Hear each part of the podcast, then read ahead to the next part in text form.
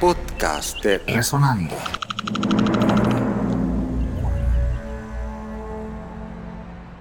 Una de las figuras emblemáticas para el mundo del calixo en Panamá lo fue George Allen, conocido artísticamente como Lord Panama. Probablemente sus primeras grabaciones ocurren en la postrimería de los años 50 para el sello Trospelco. Estas son auténticas joyas discográficas. ¿Qué tal si les presento The Best Man en la voz de Lord Panamá?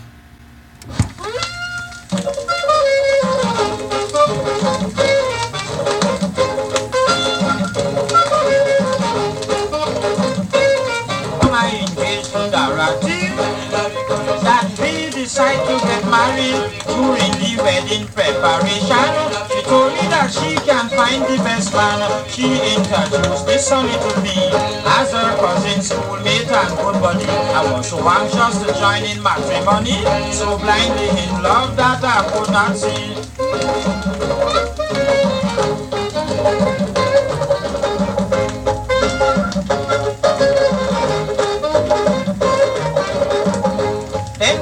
The morning of the wedding.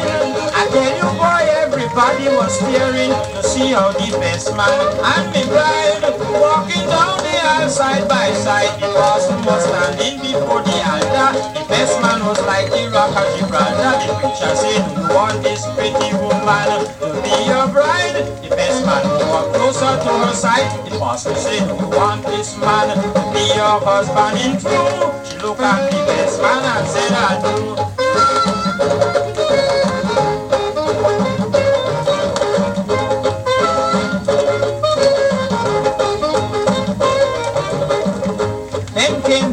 Night of the reception.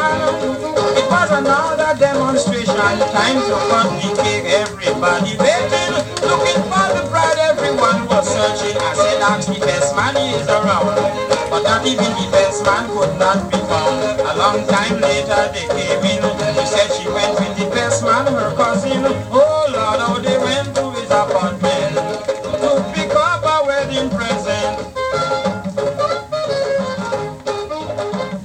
Nuestra música para reconocernos y entendernos. Podcast de Resonando.